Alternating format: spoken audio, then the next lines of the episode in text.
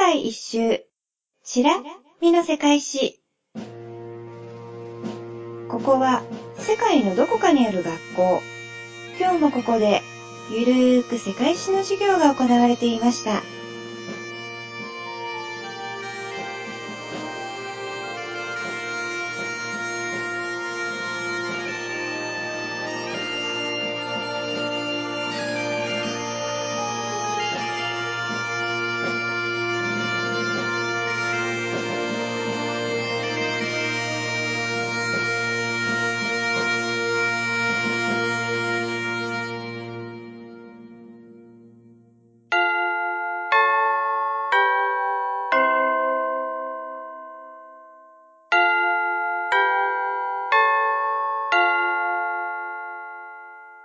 起立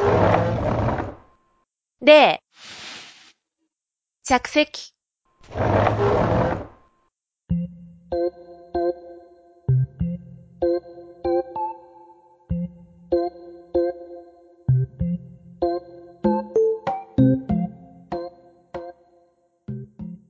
では、これから世界史の授業を始めます。でもその前に出席を取ります。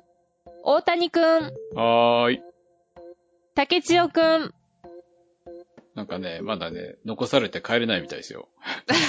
大変ですね。どこに残されてるんだ。うん今日は、はいアッキー先生との二人授業ですね。そうですはねい。。よろしくお願いしはい、お願いします。ます。はい。で、えー、授業を始める前に注意事項があります。大谷くん言ってくださいあ、。そうですか？ひ一つぐらい先生が言ってもいいですか？あの、はい。我々は世界史の専門家じゃないんでね。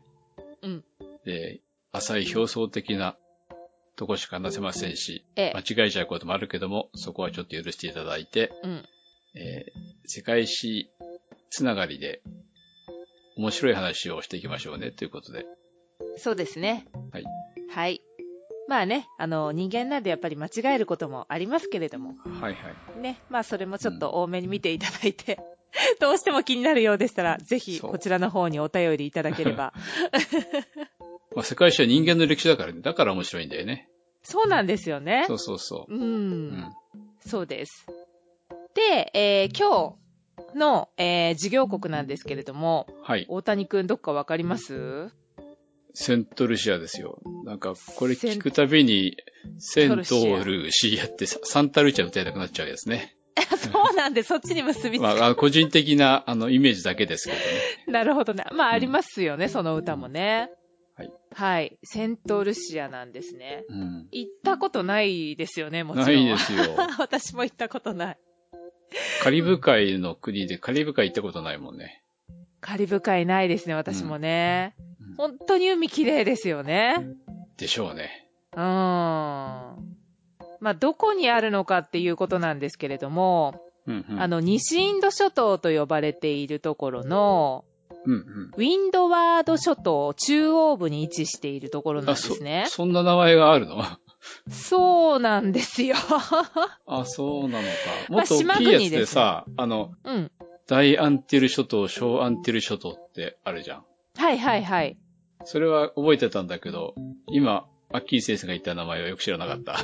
なんかそれは何ですかね？大アンテル。何でしたっけそれ？私もなんか聞いたことあるなって、感じカリブ海で。でさ、はいあの、キューバなんか含むさ、うん。横に並んでるやつ？ほう。ハイチとかドミニカとかキューバとかプエルトリカとかジャマイカとか、それがええ。大アンティル諸島で、うん。そういう、そこから今度は南に向かって、うんえー縦に並んでるやつ、南北に並んでるドミニカとかセントルシアとかバルバドスとかグレナダとかトリニダード・トバゴはい。を小アンティル諸島って言うんだよね。うーん。だから今回のは縦に並んでるはい。小アンティル諸島の一部だよね、きっとね。ちょっと、見ていいですか地図。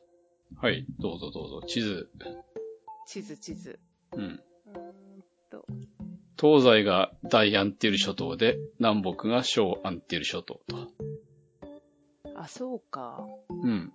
という大きい、ざっくりした捉え方は覚えてるんだけど、うん。そのアッキーさんが言った、もう忘れちゃった名前、何でしたっけ？えっと、ウィンドワード諸島。おー、ウィンドワード諸島それ。知らなかった。はい。ウウィンドワード諸島ってどこからどこまでなの？ちょっと待ってください。うん。南北に、そうなんですよね。広がってる感じですね。ちょっと待って。別名かな？昭安ってる諸島の。ちょっと待ってね。ここは、大幅に。あ、なんか昭安ってる諸島のね、南側の方を指すみたいだね、ウィンドワード諸島って。南側。うん。ん南北に伸びてるんだけど、あ、本当だ。小アンテル諸島南部に連なる小規模な島々がウィンドワード諸島ですね。なるほど。うん、そういうことか。はい。はい。ということになります。わかりました。うん、ウィン、ウィンドワード、とにかく、そうか、南北に、縦に、海があったら、それに向かって縦に並並んでるんですね、島がね。で、南ずっと行くとベネズエラにぶつかっちゃうってやつね。そうそうそうそうそう。その通りです。うん。で、あのーここは英連邦王国。の一国ということで、うんうん。で、立憲君主制国家ですね。イギリス連邦加盟国です。ということは国家元首は、エリザベス2世です。おー、そういう国なのね。はい。ですね。一応なんか首相はアレン・シャスネさんという方なんですけど、はい。はい。です。で、あの面積は、えー、616平方キロメートルということで、うん。ほぼ淡路島と近いと。うん。うん。なんか、先週やった、じゃあ前回か、はい。やったシンガポールにも割と近いよね。ああ、でもシンガポールよりは大きいですよね、きっと。どうなんだろう。いや、シンガポールの方が大きいよ。え、本当？そんなちっちゃいんだ。そんなちっちゃいんで。720平方キロメートルだから、シンあ、ガポールは。負けてる。その時もさ、なんか、大体淡路島って話もしたんじゃないかな。それで、あ、それなら同じくらいという。あらあらあら、シンガポールよりもちっちゃいんですね。同じくらいの大きさの国、連チャンです。あらあらあらあら。うん。えー、なんか私本当にシンガポールってすごいちっちゃいイメージがあるから、それよりもちっちゃいとは。まあ、それはありますよね、そういう国もね。あるでしょう。ううんん。ですね。で、えーっと、人口なんですけれども、17万2千人です。あ、草加市より少ない。あら。あー、そうなんですね。そうなんでまあこれすね。、2008年で言うと、189位。おううん。少ないよね、それは。少ないですよね。うん。そうなんです。で、まあ、イギリス連邦の国ですから、まあ一応独立したのは1979年の2月22日と。うーん。沖縄海洋博はその辺じゃなかったっけ？あ、そうなんですか。ちょっと沖縄海洋博は。今パッとうん、うん。見てみよう。沖縄海洋博。うん。あ、これは1975年だ。うんはい。そうですね。で、えっと、話されているのはクレオール語？おうあの、混ざってる、混ざってるやつね。そうですね。まあ、意思疎通ができない、まあ、異なる、その言語間の間で交易を行うときに、うん商人の間で自然に話されていた言葉ということで。なるほど。はい。まあ、これもちょっとね、あの、フランス語が元になっているクレオール語を話しているということで、ほうほうん。まあ、歴史に関係ありますけどね。う。うん。うん。で、住民なんですけど、はい。まあ、90%がアフリカ系で、うん。で、根血が6%、はいはい。で、インディオが3%、白人が1%という構成になっています。ほうほう。うん。インド系の人もいるんじゃないな。いますね。イギリスから連れてこられたんでしょうね。うんうんはい。で、あと、言語は、えー公用語が英語と。はいはい。あとは、その先ほど申し上げましたが、フランス語をベースとしたクレオール語が使われていますと。うんで、宗教は、ローマカトリックが90%です。うん。であと、まあ、イギリス国教会に関係しているキリスト教の教派が、聖公会って言うんですけど、これが3%。おやっぱりイギリスの影響はあるんだ。ありますね。で、プロテスタントは7%ということで、まあ、キリスト教の国であるということですね。うんうん。うん。そうなんです。首都、どこかわかりますか？何と呼ばれているか知ってます？首都。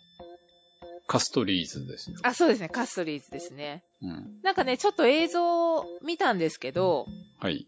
結構、なんだろう、こう、都会？都会な感じでしたね。開けてるというか。ああ。まあ、海はすごい綺麗なんですけど、うん。なんか物も結構いろいろあって。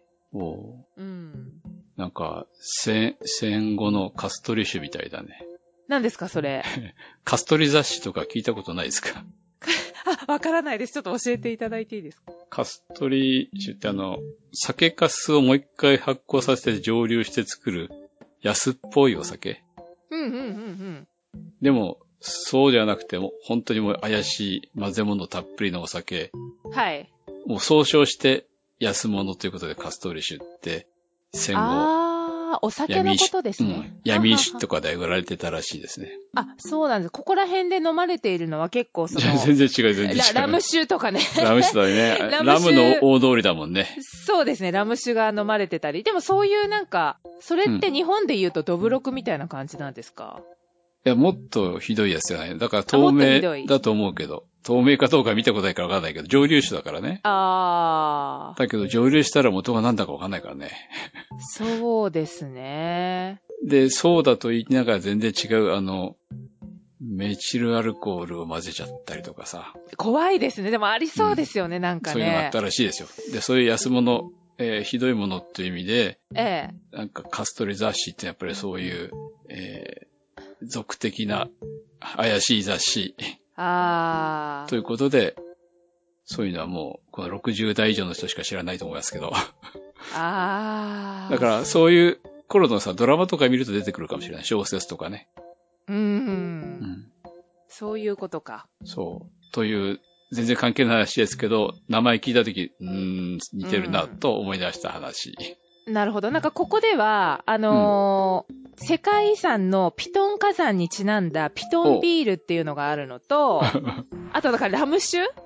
ラム酒有名だもんね、うん、カリサトウブ海ね。キビを、そう、サトウキビを発酵させて作る蒸留酒。うんこの二つがよく飲まれてるみたいですね。ちょっと甘い味がするやつね。あ、ここ、やっぱり、なんか熱帯だし、なんか甘そうですよね。砂糖きび。だから、うん。ケーキ作るとき使わないラム酒って。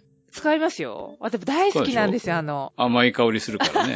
ラム酒。うんラム酒が入った、あの、チョコレートだったりう、んうん。まあ、パウンドケーキとか大好きです。さっきラムの踊りって話したのはさ、ええあ。の、昔々の映画のタイトルなんだよね。え、なんていう映画のタイトルなんですか？ラムの大通りっていう名前の映画だったかな。これもあれだな。うろ覚えで話してると、すごいすごい。え、そのラムの大通りはそれ、アメリカの映画なんですか？それとも、うん、かカリブ海のことをうんうん。ラムの大通りと呼んだということに関係した映画かな。へえ、どんなジャンルの映画ですか？海海賊とかさ、そういう、海賊じゃないのかな？うん。もっと後かな。作られたのはね、フランス、イタリア、スペイン合作の1971年の映画ですからね。へえ。ブリジット・バルドーとか出てる映画ですからわね。ー、すごい 時代を感じるでしょ。感じます、感じます。あと、リノ・バンチェラって男性の俳優とかね。はい。それあの、中学生の頃うん。見たんですね。おー。昔は映画ってすごくさ、もっと貴重なもんで憧れてたじゃない。いや、まあ、そりゃそうですよね。こんなにね、メディアが発達してなかったわけですしね。なのですごくイメージに残ってますね。あー、古き良き時代ですよね。そうそうそう。うん総天然色映画ですよ。総天然色っていうとカラーってこと？そうそう、それをそういうふうに言ってた時期もあったね。なるほど。そうですあよね。の、禁止法の時の映画らしいよ。だから、うんうん。カリブ海からさ、酒を密輸したんじゃないの、あー。それで工房があるって取り締まりがあったと、そういう映画じゃないかな。沿岸警備隊と密輸して人儲けしようっていう奴らとの。楽しそうでしょ、映画としては。いや、楽しそうですね。本当ですそういねう。のも思い出したね。うーん。なんか古い映画も見たくなりましたね。そうですね。ねえ。うん。なんか今、風と共に去りぬ見れないんでしょ？あ、そうなの？なんかわかんないけど、なんか大統領選に関してのことで。ああ、そういうことか。うん、なんか見れない。あれだよ、あの、配人種人種差別うん。的だからだよ。ねえ。いやー。アメリカ、アメリカでじゃない？日本は多分大丈夫なんじゃないの？あ、日本は大丈夫なのか。うん。あーそうそうそう。アメリカでやっぱりちょっと、うん。あれは人種差別を表してるんじゃないか、問題だっていうなっちゃうんだよね。なんか見られないって聞くと見たくなりますよね。日本は大丈夫ですと思いますよ。わかりました。はい。まあ、あの、歴史に入るんですけれども、うん本当にね、あの、スキッとした歴史ですね。でしょうね。本当に申し訳ないんですけど、はい。まず、そのまあ、先住民ですね。201年から300年ぐらいの時なんですけど、はい。まずその、アラワクって呼ばれているアメリカの先住民がいましたと。はいはい。まあ、このアラワクと呼ばれる人たちは、南米ボリビアの北西部とか、ペルーですとか、スリナム、ガイアナ、あとアマゾン下流域などに定住していた人たちで、アラワク語を話すと。はい。これが元々の先住民だったんですね。うん。で、その後、あのーカリブと呼ばれる別のアメリカの先住民が進出してきたと。カリブー族ね、ちょっと乱暴なんですよね。確か。確か。か海賊ですからね。あ海賊じゃないんだけど、うん。あの、どちらかというと狩猟を主にして、農耕してた人たちを侵略していったみたいな。最後はカリブー族がうん。勢力を広げていったっていう話を昔したことがあるな。ああ、なんか強かったんですね、じゃあいろいうろ。ん。そうそうそう。うん。なので、最初はアラワクがいたんだけど、うんうん。その後、そのカリブというアメリカ先住民が台頭してきましたので、で、もう現代はこの先住民の人たち残っていません。あ、そう、どちらも。はい。あ、そうだよ。さっきはほとんどアフリカ系って言ってたもんね。そうなんですよ。うん。で、あのまあ、こうやってね、他の国の歴史もそうなんですけれども、まあヨーロッパの人々がやってくるわけですね。うん。で、その発見された経緯っていうのはあまりはっきりとしてないんですけど、うん。まあ1500年頃にスペイン人の探検家うん。によって発見されたのではないかと言われています。コロンブス以降ね、そうですね。いろんな人が来来てますもんね、この辺ね。はい。です。です。でも、そのヨーロッパ人によるその、まあ、定住したのは、そのフランスが最初？フランス人が最初に定住したんではないかと。うん。まあ、あんまり重要視してなかったんだろう、きっと。他にいっぱいあるからね。まあそうですね。ちっちゃいですしね。シンガポールよりちっちゃいからね。うんうん。で、まあフランスが、えー、定住して、この島を統括したんですね。それが100年間ぐらい続きます。うん。なので、その、現地で話されているクレオール語が、フランス語を語源としてるということです。なるほど。うん。で、今度は、この、えー、セントルシアをめぐって、イギリスとフランスが、まあ、争うと。うん。イギリスがまあやってきたわけですね。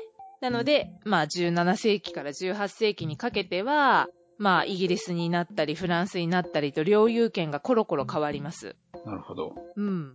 でも最終的には、まああの1814年に、そのナポレオン戦争があった後のパリ条約でイギリスの領有権が確定しました。うん。なんかこの辺まとめて、うんこれはお前、これはうちとかやったんだろうね。そうですね。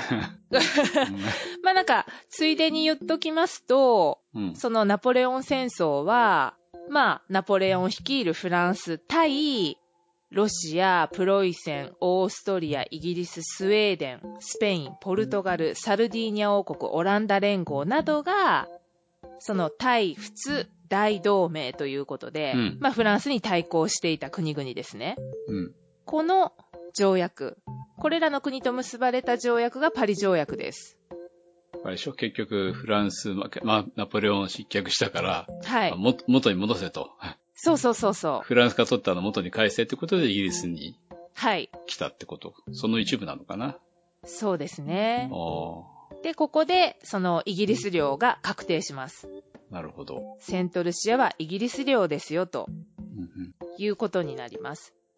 そして、えー、あ、1958年から1962年の間、びっくりした。めちゃめちゃ飛びましたけど、ちょっと他に残ってないんですよね。で、あの、西インド連邦に加盟していましたと。うんうん。そういえば、私もね、なんかその西インド連邦ってまだ あったよなと思うんですよ、昔の教教科書。なんか聞いたなって思ったんですけど。え？そうですか？聞いてないか62。いや、私生まれてませんけど。年。え、うん本当ですよ。あ、さっきあの本、1958年びっくりしたって言ったのは私が生まれた年だから。ああ、そっかそっか。そうなんです。大谷さん生まれた時はう、ん。西インド連邦に加盟してたんですよ。そうだったんだ。うん。ですね。はい。ですが、1962年にその西インド連邦が解体した後に、うん。1967年に自治領となりまして、で、その後、1979年の2月22日にイギリスから独立しましたと。ほうほまあ、こういう経緯ですね。う。うん。うん。なんか、そうだな先住民がそのイギリスに対して抵抗したとか、そういんううん記述が全く残ってないですね。うん。うん。その頃になると、イギリスも植民地経営が大変だったんじゃないの？うん。まあそうですねう。ん。なんでこう、すごい、こう、血塗られた感じの争いとか、そういったものがあまりちょっと、歴史的には、ちょっと探すの難しかったです。うん。出てこなかった。あんまり、うん。我々がちょっと見つけられなかったんでしょうね。そうですね。うん。で、えっ、と、1979年独立してから、今度は1982年にまあ総選挙がありまして、うん。統一労働党はい。もしくは連合労働党って言われるんですけど、はい。UWP の政権が成立しましたと。なんかプロレスの団体みたいな。あ失礼。そうですね。はい。で、えーっと、よく、まあ名前は出てきてましたけど、1987年でまた総選挙があって、コンプトン首相が、えーこの人も連合労働者党ですけど、UWP ですね。まあこの人がまた再任して、で、えっと、UWP という連合労働者党というのと、もう一つがセントルシア労働党 SLP という、えーこの二つの二大政党がありまして、うん。これが入れ替わり立ち替わり政権を握ってっていうところで、はいはい。で、今は、えー2016年の総選挙によって、えーその連合労働党もしくは統一労働党と呼ばれる UWP が政権を、えー樹立しまして、うん。現在に至るとうんうん。いうところですね。うん。この UWP、えー連合労働党っていうのがセントルシアの保守政党になります。はい。今だから保守ですね。保守のひ政権が、えーセントルシアをコントロールしていると。はい。で、もう一つの SLP というのが、えーセントルシア労働党で、こちらが社会民主派政党ほうほということになります。う。うん。うん。まあまあ、今はその、アレン・シャスネさん。この人が首相です。保守政党ですね、UWP。うんうんうんじゃあ途中ひっくり返ったりしたこともあったってことさっきそうです。ね。はい。入れ替わり立ち替わり、なってましたね。なるほど。はい。うん。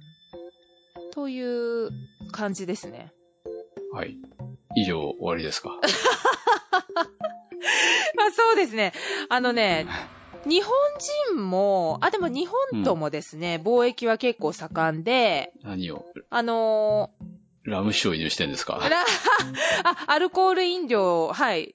もう、はい、そうですね。えー、対日輸出としては、うん蒸留酒をやっぱり輸出してますねやっ。ぱり、本場だもんね。はい。うん。そうです。で、日本から輸入しているのは自動車と原動機。原動機。原動機って何の原動機なんでしょうね。え、モーターとかエンジンとかそういうことじゃないの、あ、そういうことなんですね。うんはい。工場の動力になるようなやつなんじゃないの？なるほど。で、まあ、2016年調べですけれども、うん。主要な援助国は1位が日本です。日本が一番援助してる。うん。えー、アメリカ近いのに？あ、これ面白いですね。このね、低ラン連キングが。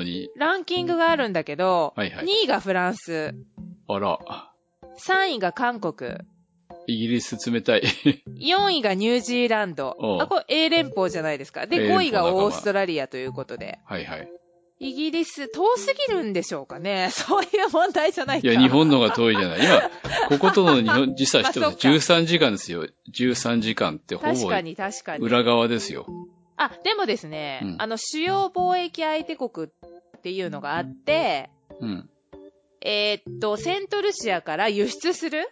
うん。ということになると、アメリカ、EU、まあ、近いからね、それはねうん。トリニダード・トバコ、あそれも近いね。で、日本ですね、うん輸出、相手国はね。あで、セントルシアの輸入相手国はアメリカ、あ。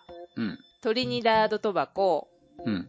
で、EU、バルバドスまあ、この隣の島だからね。と。うん。ということになっていますよ。ほうほうん。これ何、なんだろうね。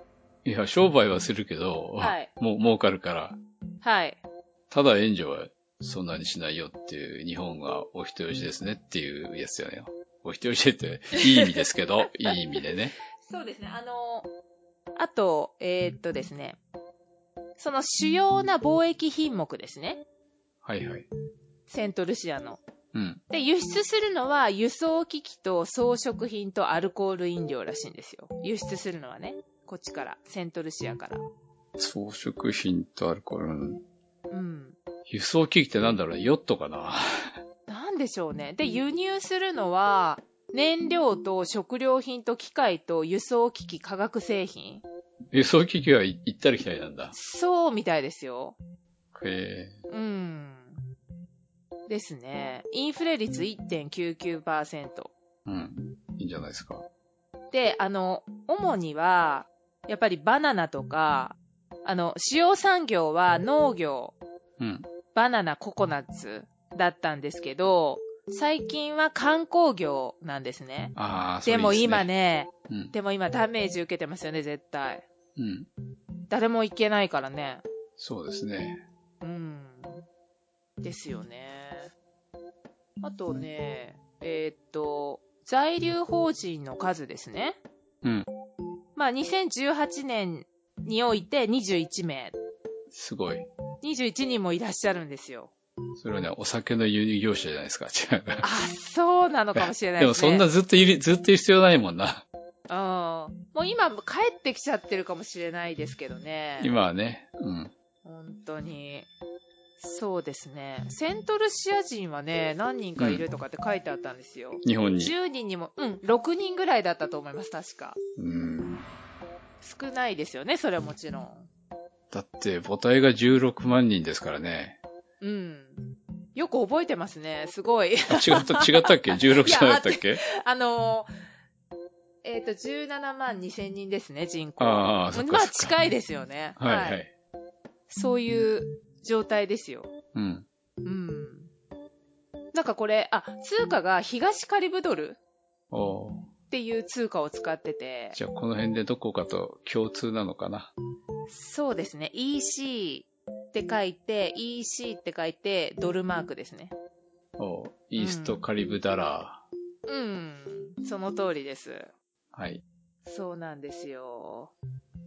結構ね、1ド2010ル、うんうんん、何ですか？?1 ドル。い1、1米ドル2.7。7 EC。そうそうそうそう。そう、1、1 EC はうん。38円ぐらいか。うん。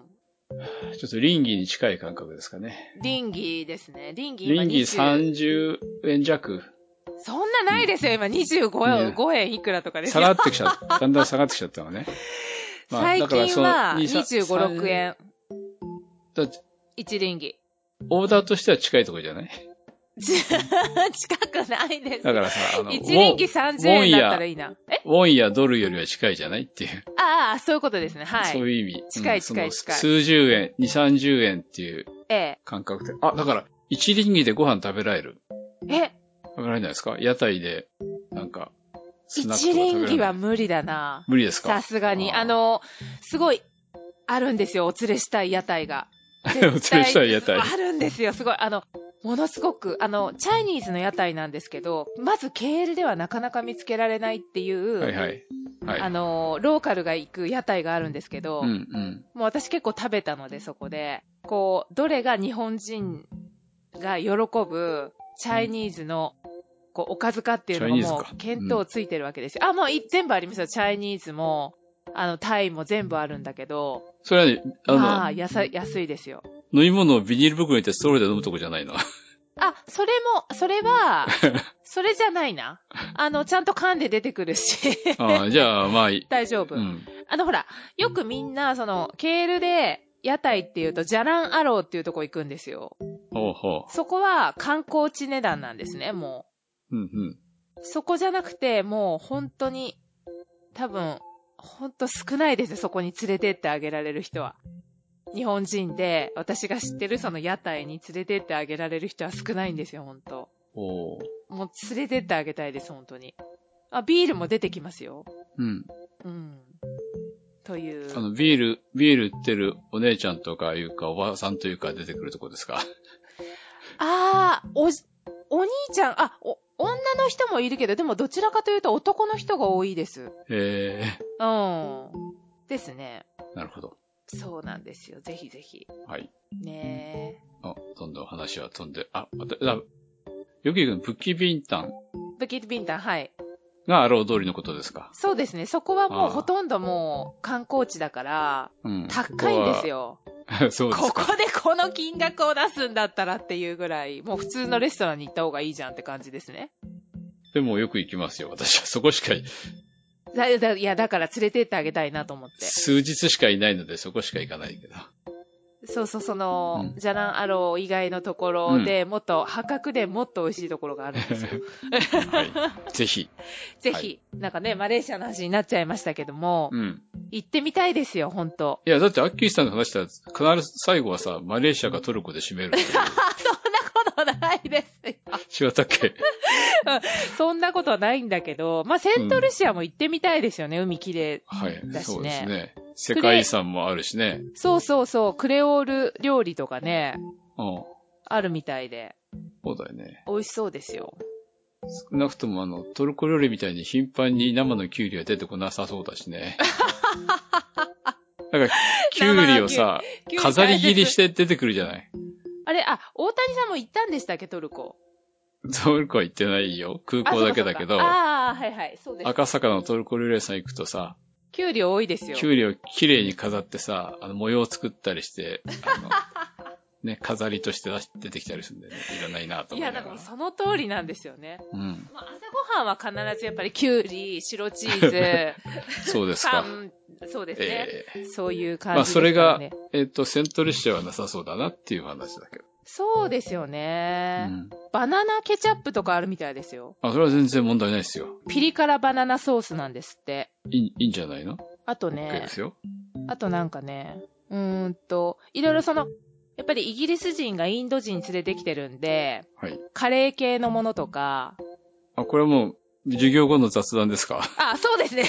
そうです締めね。ときますか？じゃあ授業ちょっと一回締めましょうかね。はい。はい。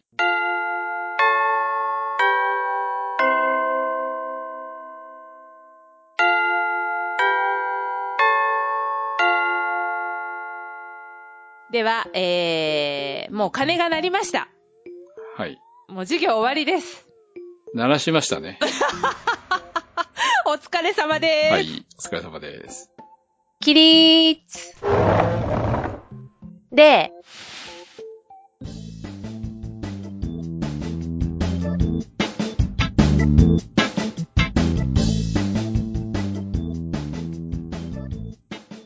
それでは、えー、次の国の抽選を行いましょやりましょう。はいはい。う。はーい。これです そうです。ね。はい。はい。あ、じゃあ行きますか、いきなり。ちょっと国の表まだ手元に出してなかっもう国をね、残り少なくなってきましたけど、もう一発抽選です。残りの数が少ないので、全部一ナンバ発勝負ー打ちました。はい。はい。これをゼロ。数字はですね、た。はい。38番ですね。38? クロアチアクロアチアやってなかったの？やってなかったの？リクエストいっぱい来てるけど、そうなんだ。ヨーロッパ、ヨーロッパ。あれ？ヨーロッパ久しぶり？だね。ヨーロッパ久しぶりじゃない？ですね。ですかね。うんクロアチアとかなんか合ってますよ、すごい。そうですか。やりますか。はい。頑張りま。すね、頑張ってください。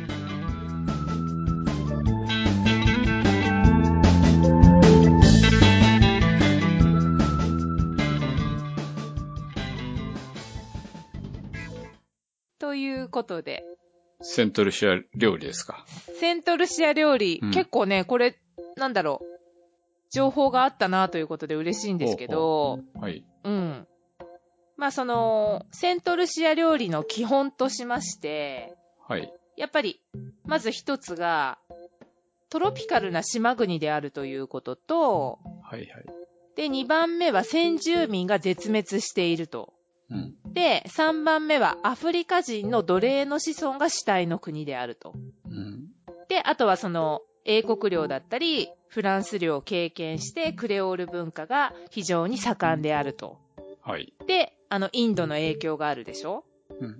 で、えーっと、あと、食料の輸入率が非常に高いんですって。まあそんないろんなもん作れないだろうからね。そうなんですよね。だからその、まあ、近いから、特にアメリカからの輸入が多いとうん。いうことなんですね。で、こういう背景が、こう、混在してできたクレオール料理ということであります。うんまあ、あの、他のね、カリブのと結構まあ共通してるんだそうですよ。うん。まあ、サトウキビ、えっ、と、これち、サトウキビ違う。ちょっとこれはなしにして、えっ、とフ、ルーツですか？バナナ、マンゴー、パパイヤ、パイナップル、パッションフルーツ、グアバ。で、フルーツは豊富だし、魚もね、もちろんもう海に囲まれてますうん、ので。海ですからね。はい。ということで、うん。セントルシアの国民食にはソルトフィッシュというものがあって、なんか塩漬けした魚を戻して、で、あ、なんか、タラみたいじゃないですか。あ、そうですよね。確かね、ヨーロッパなんかさ、塩漬けのタラいっぱいあるじゃん？うんうんうん。で、あれ戻してさ、はいあの、コロッケなんか作ると美味しいんだよね。あ、ええ食べたい。食べてるんだろうけど、美味しそう。あそこで食べたよ。あの、サグラダ・ファミリアの前で。ええそれ絶対美味しいやつですよね。あ、だからスペアあたりのが、その、タラ、塩タラつ使うんじゃない？あー行ったのにさ、食べてないなじゃああ、それ有名なんですかそれ結構。うーんと、うん、その、タラのコロッケは有名みたい。ギャうん。ーなるほどね。うん。いいですね。うん。セントルシアにもありますよ。だからその塩で戻した魚は、なぜか美味しいんだよね。美味しそうですね。日本でも取り寄せてね、あ、塩漬けのタラを買って、通販で、で、作って食べたことあるよ。わー。高いんだよ、日本だとね。塩漬けのタラ自体が。そんな、いっぱい出て、流通してるもんじゃないじゃない。いっぱい出ると物って安くなるじゃないですか。キャー。少ししか物がないと高い割高なんだけど、うん美味しいよね、塩漬けの魚はね。わー。それ塩抜きしてね、はい。使うんだけど。美味しそうですね。うん。うん。そうなんだ。おうん。まあ、芋感覚で、芋的感覚で食べるようなものとかが多かったりとか、うん。なんかね、フランスに影響を受けたものだと、うんブヨンブイヨンじゃなくてブイヨンですか。という料理があって、なんかさ、ダンプリンと呼ばれる粉を練った水豚のようなものと肉野菜などのぼった煮だそうです。まあ、ダンプリンってあの、ンほんと餃子っていうかね、うん。ですよね。フランスなの？それがっていう感じだけど。フランまあス、フランスに泣かれるようにそういうのがあるのかね、きっと。ねえ、フランスに影響を受けているものとしては。あとは、あの、魚のフレークが入った揚げパンこれがアクラって呼ばれるもの。美味しそうですね。うん。うん。で、あとパンは美味しいらしいですね、やっぱり。フランスパンだ、きっと。そう、フランス領を経験した国は。えっと、ベトナムか。ベトナムもさ、フランスパンだよね。パン美味しいんですよね、ベトナムね。うん。そう。私も好きなんですけど。うん。赤ワインにフランスパンいいな。美味しいですよ。ですね。うんう。ん。なんかブヨンっていうさっき説明したやつ。はいはい。あのーね、ダンプリンと呼ばれるっていう。うん。あれは、えっ、とね、ハイチにもあるみたいで、おハイチもフランス系だよね。そうそうそう、ハイチでも有名な料理なんだそうですよ。おうん。フランスにもあるのかな、いたのがきっとね。ねえ。うん。そうそう。まあ、フランスもね、食べ物美味しいですよね。うーん。私、あんまり行ったことないんだよあな。の、あ、そっかそっか。フランス食べ物めっちゃ美味しいですよ、やっぱり。あれ、サンセバスチャンって、スフランスだっけ？スペインだっけ？どこにあるんでしょうか、サンセバスチャン。え、フランスとスペインの間。サンセバスチャン。美食の街。スペインって書いてありますよ。あスペインか。あ、あ、ちょっと待って。でも二つある。うん。うん。スペインっていうところとフランス。だ本当に国境のあ、街。国境の方？うん。バスクだから。バスク地方ってもともとフランスとスペインにまたがってたじゃないですか。あら、じゃあちょっと待って。まあだからど、どちらにしてもその辺ってことですよ。えー、あ、ここか。あの、海沿いのところですか？そう、ナポレオンも来たことあるんじゃないかな。あ、ここは海沿いなんだけど、スペイン領ですね、ギリ。うん。ギリでしょ。うん。だからフランスはバイヨンヌとかが近いのかな？あ、バイオンヌも行きましたよ。おー。で、それはいを、お金持ちの街ですけどね、あそこはね。おー。お金持ちの保養地。サンセサンバスチャン。セバスチャンはね、ドノスティアって言うんだよね、確か。ドノスティア。バスク語で。へー。で、これ何回、何回か話したことあるぞ。スカチャラで。え、本当ですか？うん私その時居合わせてなかったかもしんない。本当？そうなんだ。はい。うん。えー。そえ？う。だからバスク語とさ、はい。スペイン語とさ、ええまあ時々フランス語とさ、同じ街で違う呼び名があったりとかさ、あ、なるほど。道道路あの看板がややこしいのよ。あの、バスク語ってどんな感じですかね？だからサンセバスチャンがどの世だから全然違ったりするんですけど、なんかあの、方言みたいな感じで、お互いに、別の、別の国だから、もう別の国。うん。でもその辺に住んでる人は両方聞いたことあるから、ある程度わかるのかもしれないけど、車で走っててさ、サンセバスチャン行こう、サンセバ行こうって突然、看板がノスティアだけになるとかさ、あれどこ行ったサンセバスチャンまたそういうことになるのよ。それはちょっと、やっぱ日本人にはきついですね。うん。難しいですよね。そう、ヨーロッパ人以外は困ると思うけど。あー、サンセバスチャン大聖堂とかあるんですね。うん。独立紛争を一時してたぐらいだからさ。あー、そっかう。ん。今落ち着いてんですかね、その独立戦争はね。割と、でもなんか、そういう、クラブみたいなりはそういう、自警団じゃないけど、そういう昔の仲間が集まる場所ってのあるみたいね。うーん。飲み、飲み屋さんですけど。そうなんですね。わあ、こう、こうやってね、やっぱりヨーロッパの地図とかも見てるとやっぱり行きたくなりますよね。近いしね。近い。フランス、スペイン近い、ほんと。アッキーさんはすぐバスでトルコから行きたがるけど。いやいや、バス、行けないですよ。あ、でもさすがに飛行機で行ったんですよ。あの、スペインはね。はいはい。あの、5時間かかりましたね。イスタンブールから。え？近い、近いじゃないですか。まあそうですよね。う。うんん。近いこ近い。っからマレーシアより近いじゃないですか。フランスはね、2時間半か3時間ぐらいだったと思ったんです。うん、そうん。うんフランスの方がなんか近かったですよ。近いよね。うん、トルコ。あれ、うん すいません、なんか。4時間半なのかな？うん、ちょっと。きっとセントルシアはね、えニューヨーク経由とかで行くんだろうな、きっと。え、セントルシアう。ん。そうですよね。相当、だってニューヨークより東だからね。確かに。大変だぞ。ニューヨークからもニューヨークまで15時間ぐらいだから、やっぱり20時間、いや、もっとかかるな、乗り換えを組んだ直ら。行便とかあるんですかねないでしょ、直行便は。ないか。うん。もしかしたら 2, 2回ぐらい乗り換えないといけないかもしれない。大変ですよね。うん。うわー大変だ。きつい。どっから乗り換えましょうかね、本当にね。まあ想像ですけど、ニューヨーク経由、フロリダ経由とかそんな感じじゃないあー、フロリダね。うん。そうか。もう大谷さんって、そのアメリカ合衆国は結構いろいろ行ったんですか？行ってないですよ、そんなに。あ、そうなんだ。うなんか行ってるのかなとかって思いましたけど。行ってないね。そんな簡単には。うん。一番長く住んでたのはどこですか？サンディエゴですよ。あー。住んでたのはサンディエゴだけだよ。だからあとは出張でよくラスベガス行ったり、うんうん。ニュージャージー行ったり、はい。ピッツバーグはい。に行ったりだね。おー。なるほど。西海岸ですね。フロリダのディズニーワールドに遊びに行ったりとか、そういうぐらいです。あー、いいなー、なるほど。以上、はい。おしまい。おしまいです。ね。はい。じゃあ。おしまいっていうのは、遊びに行ったところがおしまいです。あ、おしまい、おしまいか、そうかそうか。そうですね、授業もね、こんなそう、感じで。だから本当にもう最近はね、うん。えっ、と、コロナが落ち着いたら、遊びに行きましょう。行きましょう。セントルシア行き、ましょう、行きましょう。食べに行きましょそうしましょう。じゃあね、本当にあのーまあ今ね、なかなか行きづらいんですけど、海外は。まあ落ち着いたらね、いろいろとうんみんなで行きましょう。う。行きましょはーい。う。はい。